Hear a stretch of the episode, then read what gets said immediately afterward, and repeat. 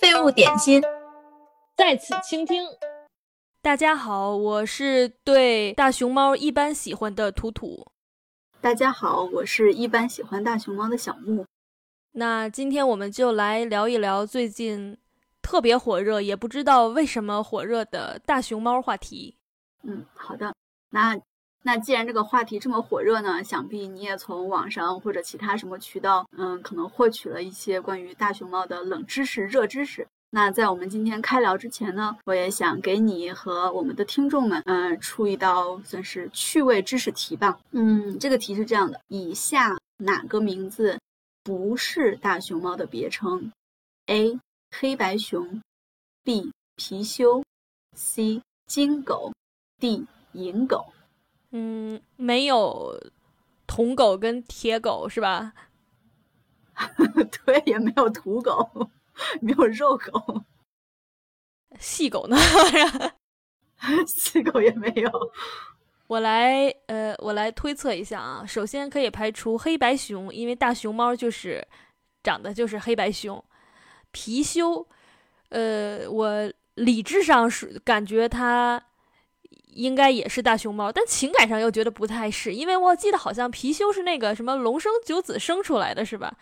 这这龙生九子还能生出那个，就是龙龙生的那个，是不是只吃不拉，就是只进不出招财进宝的那个小家伙？但是如果按照神圣程度的话，是不是跟熊猫也 差不多？不知道，我记得不是说什么古代还骑着熊猫打仗哈，这是不知道咋骑的。嗯，所以貔貅也可以排除，那就是正确答案。根据我多年考试各种蒙的经验，应应当在金狗跟银狗中间，所以我选铜狗。你 选铜狗，好的，选的好。出错题了，老师。我觉得吧，如果大熊猫注定是狗的话，我们可能要从比如说这个人的色盲程度来看，到底会把黑呃大熊猫的黑白色看成是金色还是银色？那这个地方呢，我们就哎也不算是留一个悬念，就也算是留一个小小的悬念吧。然后大家也可以思考一下，然后到我们这一期聊完，在结尾的时候会给大家揭晓答案，然后告诉大家。为什么？嗯，你说为什么今年大熊猫一下子就这么热？一下就这么热？因为气候变暖吧。我真我真的觉得好奇怪啊！应该是从就是呃丫丫那个大熊猫，呃，它怎么说？看起来生活状况不太好开始，然后大家就非常的关注大熊猫。我在刷 B 站上刷视频，每天就不断的给我推世界各地对的大熊猫，看了有，比如说什么成都大熊猫特别火的花花，还有韩呃日本的香香，韩国的福宝，还有北京动物园的福兰，哎萌兰，嗯，就一下子火的我非常不能理解。这两天看新闻说。北京动物园的熊猫馆就是，呃，周一到周日都是天天的火爆的里三层外三层的。然后我就翻了一下我的手机，因为我是一个就是经常去北京动物园的人，看到我手机上其实也拍到过这个萌兰，但其实当时根本就没有人去。我们家是，呃，去年就有某一次去看完展览，然后又。惯性的走向动物园，我们已经好多年没有进过熊猫馆了。然后那天就是人很少嘛，我们就说，哎，那咱们去看一下熊猫馆吧。一看，它是单独收费的嘛，就是我父母是。呃，老年人不收费了，然后我呢，就是我买一张票也不贵，我们就进去看了，根本就没有人，大家就很开心的在那儿围着看了一会儿，然后里面的熊猫就是除了萌兰以外，其他的也都是就是坐在那儿睡觉或者吃东西或者拉屎，就是也没有那么受欢迎，不知道为什么就这么火了。嗯，我感觉，因为可能咱俩还是有一个信息差，我感觉就是我我我第一次。就我就是今年开始看到熊猫的新闻，第一个新闻就是，嗯，日本的那两只熊猫回来，然后什么夹道送别呀，然后我们这边啊，终于要回来了，什么什么，然后当时就觉得啊，可能就是一个个案，但是后来又开始看到，就是说四川的那只熊猫，因为可能年纪比较轻，还是算是两岁半是小朋友嘛，我也不知道，就是年纪轻轻的就就去世了，然后就有人就是把这件事情拿出来跟。嗯，就是在美国动物园去世的那个熊猫，就在相互比，然后就说大家对这两个事情为什么态度这么不一样？说国外大熊猫已经可能二十多岁，然后它它它去世了，就是大家还觉得是饲养员没有尽到他的责任，但是中国的虽然他还很年轻就去世了，他觉得啊一定是饲养员是非常的伤心，大家不要过多的指责，不要怎么怎么样。我当时就忽然觉得这个事情，啊，不知道就是怎么说，有很多想法吧，就是好像已经超出了单纯的对动物的一种喜欢，就好像是熊猫就代表了我们的一种怎么说呢？民族叫什么？民族自尊心、自信心，不是，就是一种民族民族情绪吧，就是好像说，嗯，就是如果你没有好好对待我们的熊猫，那你就是我们要保护我们的熊猫，我们要把。就是怎么说呢？就是我们是他们的家人，就是不管我们对他怎么样，一定让他们回来。我们能确信给他最好的、最好的条件，但是不知道，就是感觉很奇怪。然后又在想，嗯，怎么说呢？其实这个命运对那些熊猫来说也是就很不公平嘛。但是自从他们在最早被作为呃外交的一个。手段一个工具，开始可能这种不公平的命运就已经就已经开始了，就已经逃脱不掉了。我也不知道现在大家对，嗯，就是熊猫外交这个事情，或者说这个政策以后会不会有一些调整？但是就是感觉，嗯，这个事情已经真的是跳脱了单纯的，就是人和动物之间的这种情感，嗯，就是上升到了就是国家层面、民族情绪这个上面，让我觉得还是有点。有点感慨吧，嗯，就是熊猫也变成上层建筑了，是吧？就很奇怪，真的，我觉得太奇怪了。就是熊猫，你说我来阴谋论一下啊，你说会不会是因为今年就是疫情终于被宣告结束了，然后旅游需要回暖，一下子就。各种被炒作，就是大家说，好像就是自从这个熊猫热起来以后，不是说熊猫什么熊猫去了，成都的大熊猫基地，嗯，也是，呃，参观人量，呃，参观人数激增，票票卖了好多好多，是不是跟这有关系？嗯，应该有，用阴谋论的角度想一下，应该也是吧，毕竟大家。怎么说呢？我觉得就好像是像在物种保护里面，大熊猫作为一个旗舰物种，带动了它周围的就同一个同一片栖息地的其他物种的保护一样。那大熊猫作为一个明星，怎么说？动物园里的明星，可能也是带动了大家的一些，嗯，一一方面当然是旅游业，另外一方面可能大家 在家里憋的时间长了，确实心灵上是需要有一些。寄托，可能就是千里迢迢的去看一看熊猫，然后觉得，哎呀，我得到了一些心灵上的慰藉，可能也是这样吧。大熊猫在哎，捷克有大熊猫吗？就动物园里头，布拉格的动物园，我猜没有哈。那它就是关系来往比较近的几个国家，什么什么德国、法国之类的，应该是有的哈。嗯，我不知道，但是我觉得这个可能一个是跟国国际关系有关系，国际关系有关系。另外一个就是你知道，大熊猫是其实不是作为礼物赠送的，是租借的，一年好多钱呢。就是经济发达的国家才租得起，是这意思。就是就是他愿意付这个钱的国家 才会去想这个事情。反正，在日本真的是就是好火，而且就是就几年前几年日本一直都特别火，但是在中国就是感觉虽然大家一直很喜欢大熊猫，但是这两年一下子就是大熊猫粉圈化、饭圈化了。我记得之前我去东京的时候就住在上野附近嘛，上野那个上野公园就是香香公主的居住地，就当当时就真的是好火，它那个附近就是什么餐厅啊，那个。地铁站，反正就都是各种就是熊猫周边，然后日本人就看到什么可爱的东西，就按照他们说话都 kia kia 的，就是 就都那个样子，特别疯狂。我我原来一直觉得啊，这个是日本的怎么说，就是文化嘛，他们就是喜喜欢任何什么萌的东西。但是这就今年一下子就传到中国了，这不知道是不是？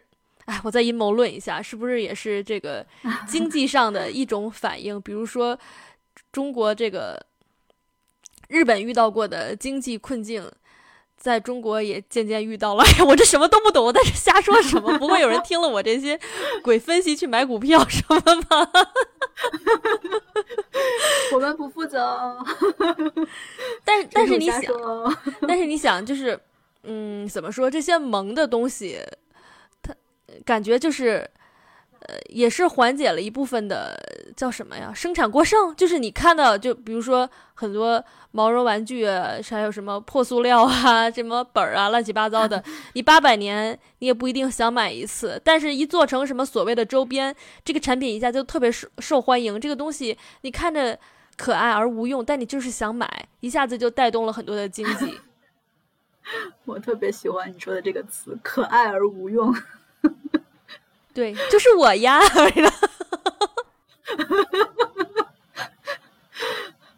嗯，我觉得确实就是，如果是就是满足一些人就是心灵上的需求，而且我觉得可能就是大熊猫跟玩具，就我觉得甚至是跟一般的伴侣动物可能还不一样。你养只猫养只狗，你当然你也会觉得啊，好萌，好喜欢，哪怕你天天看看视频什么的也很开心，但是。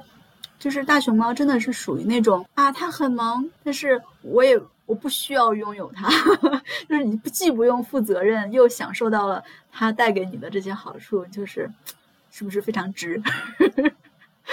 就是像喜欢爱豆一样。嗯，对，是的啊，但是我不知道，因为其实我不知道现在国内大家对大熊猫的这个狂热程度到底是 已经到什么地步了。但是像我们就大家都知道，可能粉丝对于爱豆的一些，嗯，不理智的行为，包括可能想要控制控制爱豆的一些，怎么说事为为他们的事业操碎了心，反而而且想要控制他们，想要给他们的事业指出一条什么康庄大道这种的，我不知道在国内大家对，呃，熊猫的这个态度是怎么样，已经也憋味儿了吗？爹味儿，其实就是怎么说呢？一下子就是以前喜欢熊猫的人也有很多，然后现在一下子一堆人什么啊，我也入坑了，然后就指手画脚啊，你们怎么能这么吓我们宝宝？就感觉就是跟那种去私生饭也差不了多少了 似的。主要是以前就是。大熊猫很可爱，我理解。OK，每年也有很多的人喜欢去看，但是现在就是一下子就都疯了一样。你说你这些人平时连不随手乱扔垃圾都做不到，但是天天却开始借着他喜欢大熊猫的由头，对别人怎么做、怎么保护动物来指手画脚，我就觉得啊，受不了。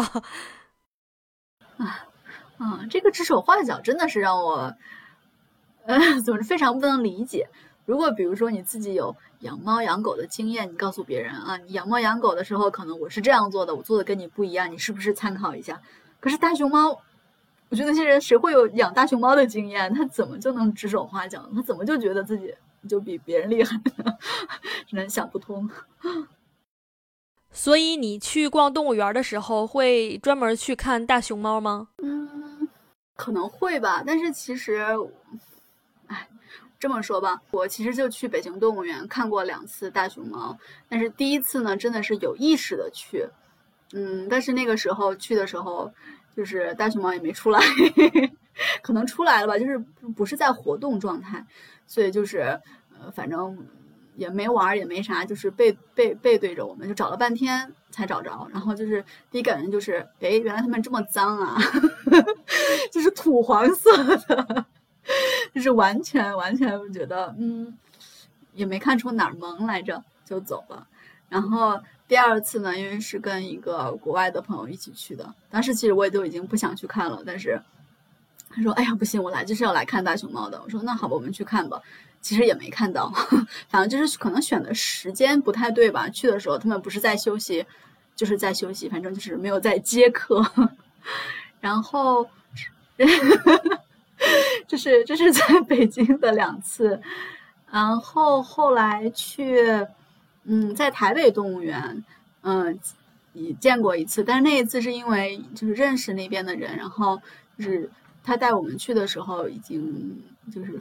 非常不错，就是给我们介绍，嗯，这只大熊猫是谁，那只大熊猫是谁，然后生活习性怎么样，平时喜欢干什么，就觉得还挺有意思的。而且那个时候是在室内嘛，所以说他们都是比较清醒的状态，嗯，那感觉还比较有意思。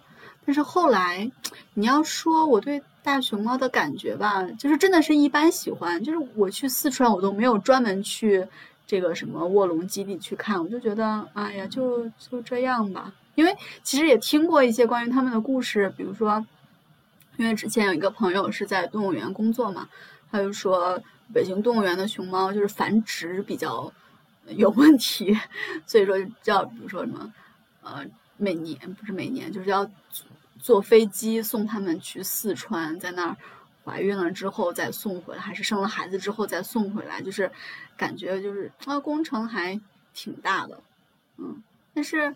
啊，我想起来，我在北京动物园，我还又另外去过一次，那次没有买票，然后看到只去看了熊猫，也是跟着这个朋友一起，他因为认识那儿的饲养员嘛，就只去看了那个饲养员喂喂熊猫胡萝卜吧，反正就是就喂它吃，那个熊猫就在一个小屋子里面，就喂它吃，吃完了还跳舞什么的，还还挺有意思的。谁谁跳舞？熊猫跳舞还是饲养员跳舞？熊猫跳舞，饲养员拿着那萝卜叶子 转转一圈，然后熊猫就跟着它转，就是像跳舞一样，嗯，就感觉还挺好的。所以如果现在就是回想起这几次经历来，就是如果作为一个普通游客，就是我真的可能什么都不懂，我要去看它，我也不知道它到底什么时候。在外面愉快的玩耍，我觉得可能我也不会想去打扰他休息时间。然后包括去了，可能觉得哎灰头土脸的，可能也没有想象中的那么萌。但是如果你真的认识，就是 真的有关系，这话说的，你真的对熊猫有一定的了解，然后有一定的途径去，就是跟他们就是个体能够建立一些关系的话，我觉得就是收获还是挺大的。所以说，回到你的问题上，如果我去动物园，会不会专门去看熊猫呢？如果我就是一个游客，我可能不会。所以说，我也希望在此呼吁一下动物园，可能熊猫馆，嗯，可能大家可以多一些这种，嗯，环境教育类的一些小活动吧，这样大家也会跟熊猫建立起比较稍微深厚一点的个人链接。我觉得这个还是挺好的。嗯，太。太难了，现在已经那叫什么人山人海了。大大家去看那个叫什么动物园，基本都是看别人后脑勺的。就是你说这个，我就想到，就反正我是不会去特地去看大熊猫。我也跟你一样，从小没有特别喜欢过大熊猫。就是我对它的感觉是什么？就是。嗯，比如说班里面有一个男生特别帅，大家都喜欢他。我从小就是那种我是不会喜欢他的那种人，就是不是说为了显，是因为他帅吗？就是说不是为了显得我特别，可能我内心也觉得他不错，但是我是就是我会很明显的，也可能是理智上，从一开始我就会克制自己这种感情，就是我不想喜欢太受欢迎的东西或者人人或者东西，我就会觉得喜欢太受欢迎的，呃，这个。这个这个人或者东西竞争压力太大，我不喜欢这样的感情 所以我对大熊猫也是哈，对，所以我去动物园就是我永远会特地去看的东西就是猴，大熊猫我真的是，但是有一点啊，就是。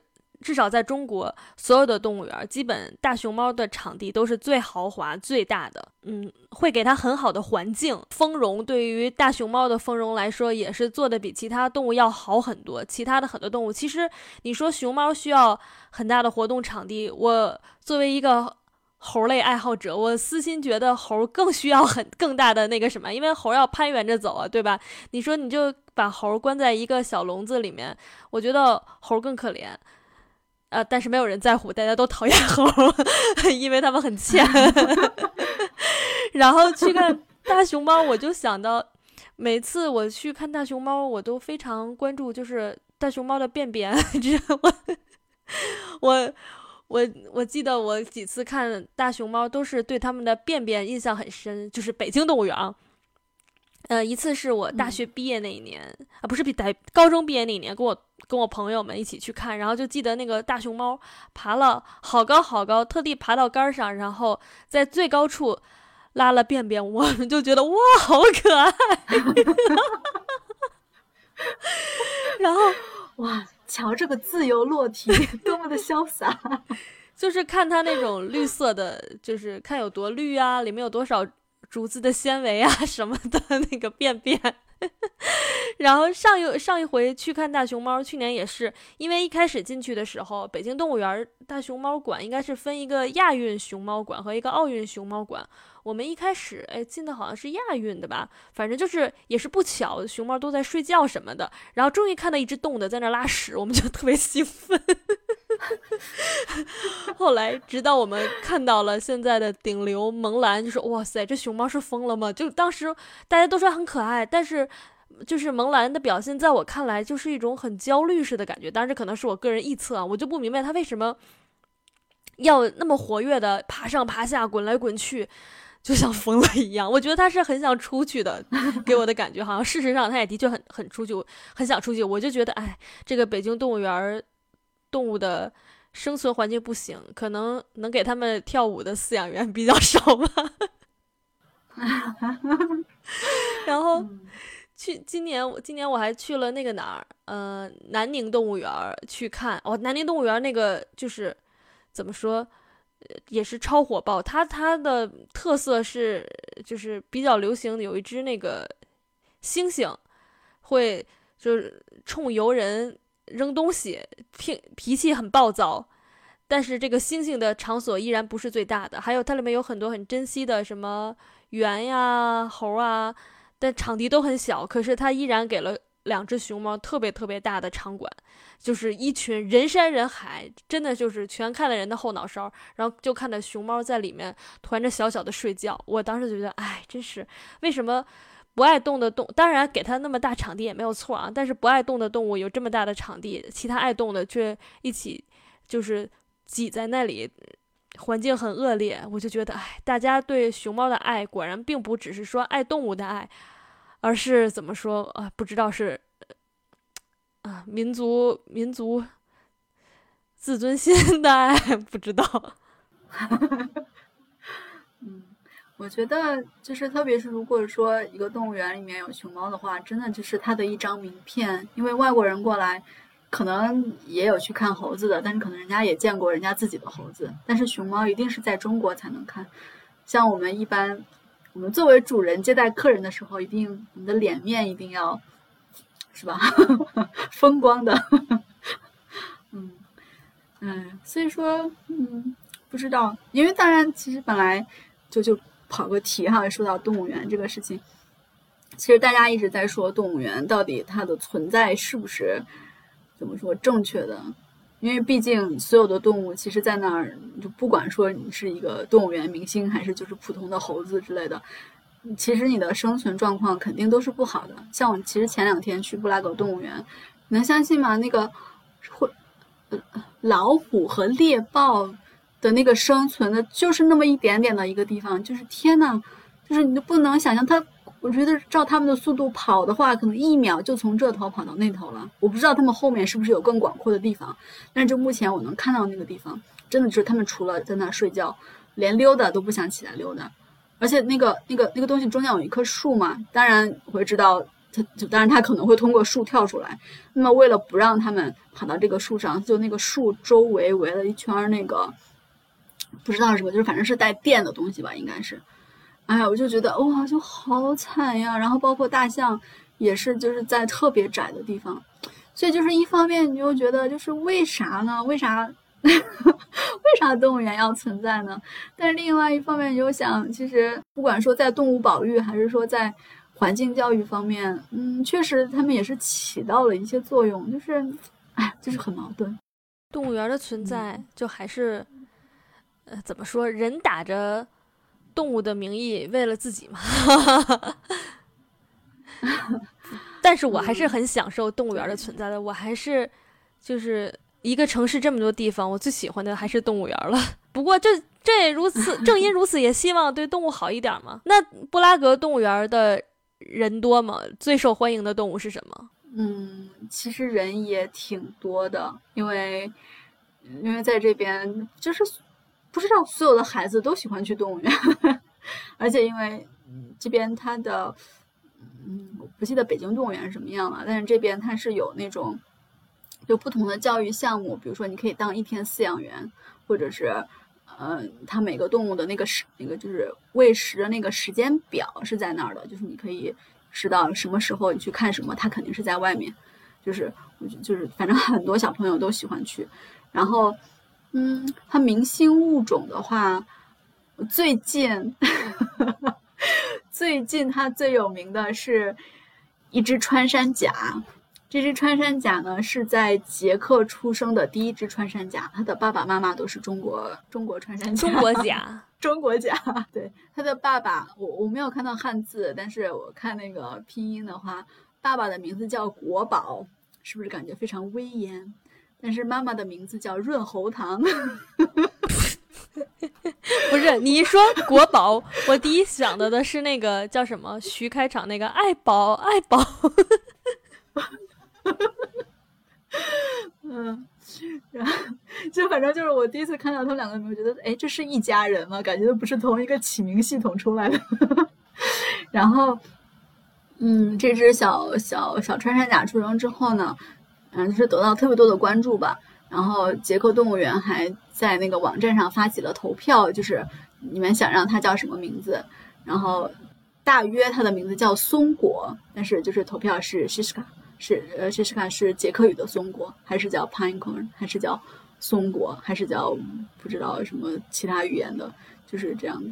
然后最后大家还是喜欢它的捷克名字，所以在上个周末是动物园不知道叫旺季开园，它一年四季都开，但是从上周末开始，它的就是时间更长了嘛，可能动物开始到外面来了，然后它就有一些活动，各像开园仪式之类的。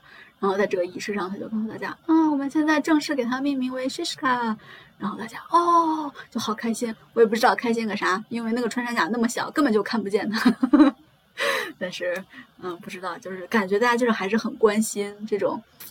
就就算是那种成年人不经常去动物园，一说起来大家都知道这件事情，就觉得嗯还是挺有爱的。嗯，我都没见过，我都没有在。动物园见过穿山甲，哎，不过我觉得你说他们把那个喂食的时间都写出来，这点还挺好的。说实话，就是北京动物园，要不是因为我去了这么多次，每年一年四季都去，我也是很难那个怎么说掌掌握这个，我也是很不容易去了很多次才掌握了他们什么时间活跃的这个时间表的。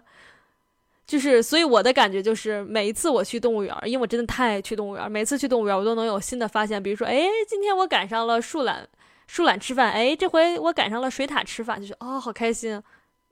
嗯，我这碰运气来的，是不是更开心？那也不是，就是我摸上摸上规律了嘛。后来，对，就是第一次都是第一次碰到了，我就记住了嘛，这个时间。熟能生巧，熟能生巧，也不是，还有就是。到了季节对了，就会有很多小动物啊，大家都喜欢看那个刚出生的宝宝嘛。嗯，对。那刚才我们聊了这么多呢，其实都离不开一个中心主旨，就是大家觉得大熊猫真的是非常萌的一个动物。其实之前我也看到一些新闻，就是大家觉得大熊猫真的好可爱，然后就想去摸它，然后就被大熊猫一巴掌扇掉了半张脸，就是。这个是好像不不记得哪一年的一个新闻，就是提醒大家，虽然它很萌，但是它还其实还是熊。嗯，但是我不知道，就是你对这个问题怎么看呢？就是大家其实就是普遍上就觉得啊，大熊猫其实是非常萌，或者说就是人为的把它萌化。你觉得就是对大熊猫这种就是物种保护？有帮助吗？肯定是有帮助的，就是利弊吧。来来做一下那个论述题。哦，有啊，这哪方给我钱啊？得放给钱，大熊猫会谢谢你的。那不是 大熊猫本本熊无法表达其立场。如果大熊猫给我出具授权委托书的话，我就按照大熊猫的想法来说，啊，我先说说这个什么吧。嗯，就是说摸一下摸一下这个事儿吧。其实我挺反感的，就是我我我个人是。从情感上，我其实反感一切这种萌化，包括把野生动物跟这个宠物，就是怎么说趋同的这种心态，我非常不喜欢。就是很多人，哎呀，好可爱，好想养一只。哦，天哪，听到这个我就想说，打住吧！你你要真喜欢它，你能不能离它远一点儿，不要让它变成你 操操纵的这个傀儡？我觉得这这种这种感情是我非常不喜欢、不能接受的。就包括。怎么说？就是谈恋爱那种也是吧？就是，呃，我很喜欢他，所以我要为他规规划他的人生啊。他应该穿我喜欢的，我我替他挑的，我觉得好看的衣服。他应该选择我替他选择的，呃，我觉得会对他好的什么职业呀？他应该住在我替他建好的大房子里面。我就非常不喜欢这种，嗯。然后对，说回说回大熊猫萌化，我觉得也是，我感觉这个。当然了，这个大家都去逛动物园，肯定会给动物园创创收，呃，理论上应该是也可以分一些钱到这个大熊猫头上，给他什么多喂点竹子，什么修建更好的场馆。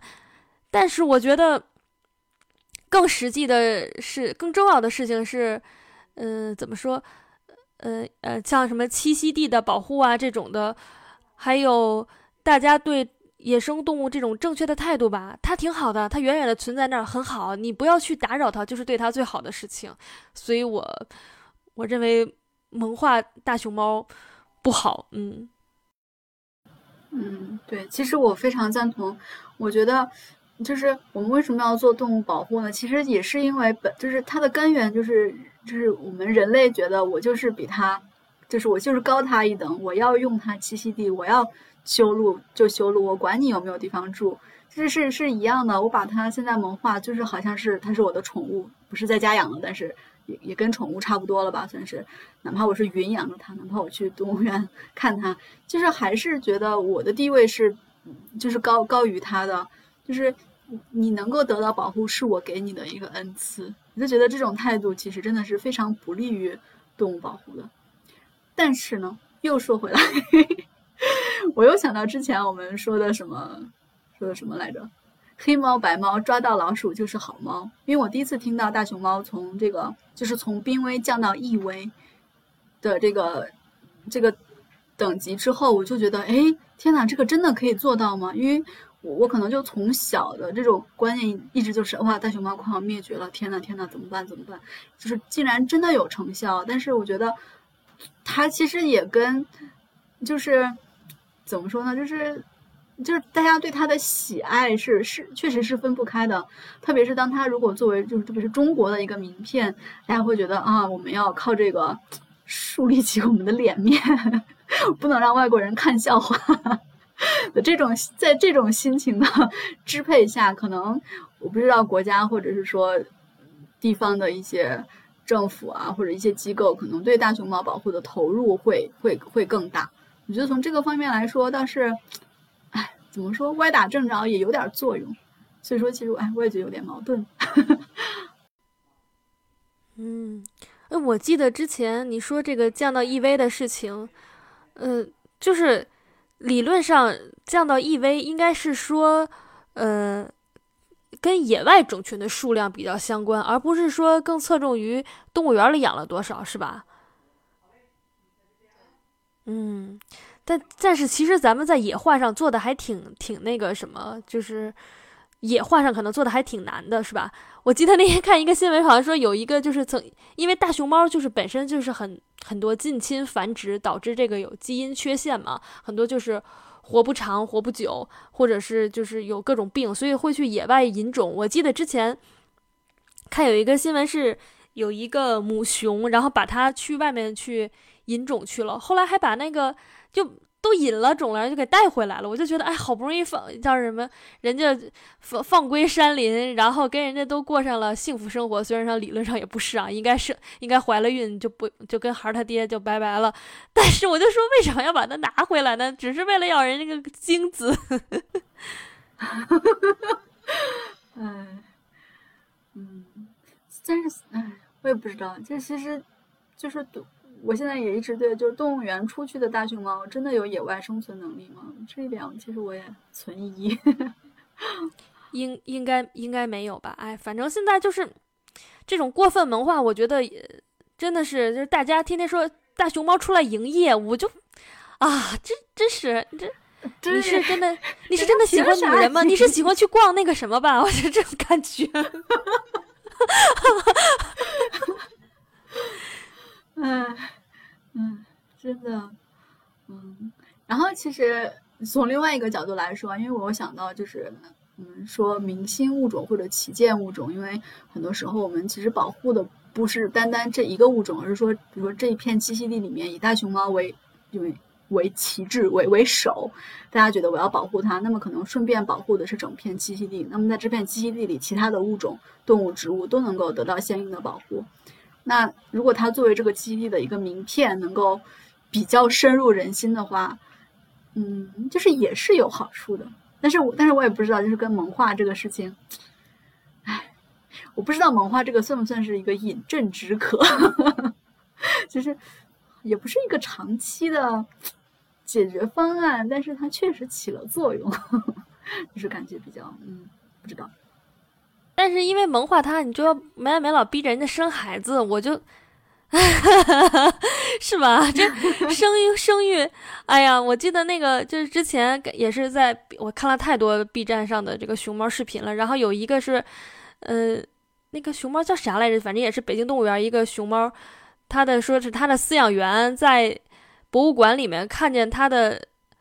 尸体做成的标本，然后泪流满面，他就跟别人介绍说啊，这是一只我们的英雄大熊猫，它什么生了多少个孩子？我本来前面挺感动的，后来我一听，我就说啊，这这感情就是被你们借精是，当然我也他可能是他表达问题啊，我也相信他对那熊猫有很大的感情，但我就感觉这完全就是沦为了一个生育工具啊，就是很多那个大熊猫很很大岁数了，还一直在不断的生孩子，还有什么取精啊什么的，哎，就让人很不舒服，你们就。对你对于你们的意义来说，他就是因为他长得可爱，就要不断生孩子，然后去创造更多的产值。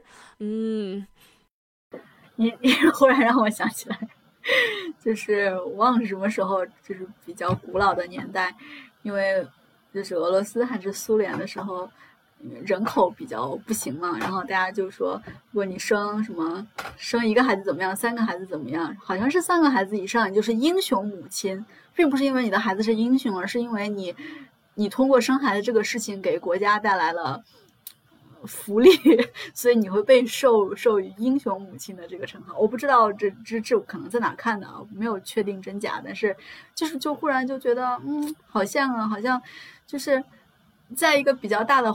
语境下，好像不管是人还是动物，都失去了它就是本身作为个体存在的意义，就是反而要去，好像要去服务于更大的目标，就是甚至不一定是自己自愿的，就觉得啊，有点悲惨。嗯，可不就是呢？哎，所以说，嗯，大熊猫的火爆对大熊猫会有更好的效果吗？萌化大熊猫会让大熊猫怎么说更好的？生存吗？嗯，不会，不会。但是的确有很多人能挣到很多的钱，可能这个钱，嗯，某种意义上、某种程度上可以给这个熊猫改善生活，但是效果有限吧。嗯，我觉得其实恰恰因为已经火爆了，已经没有办法再让它让这个话题再冷淡下去。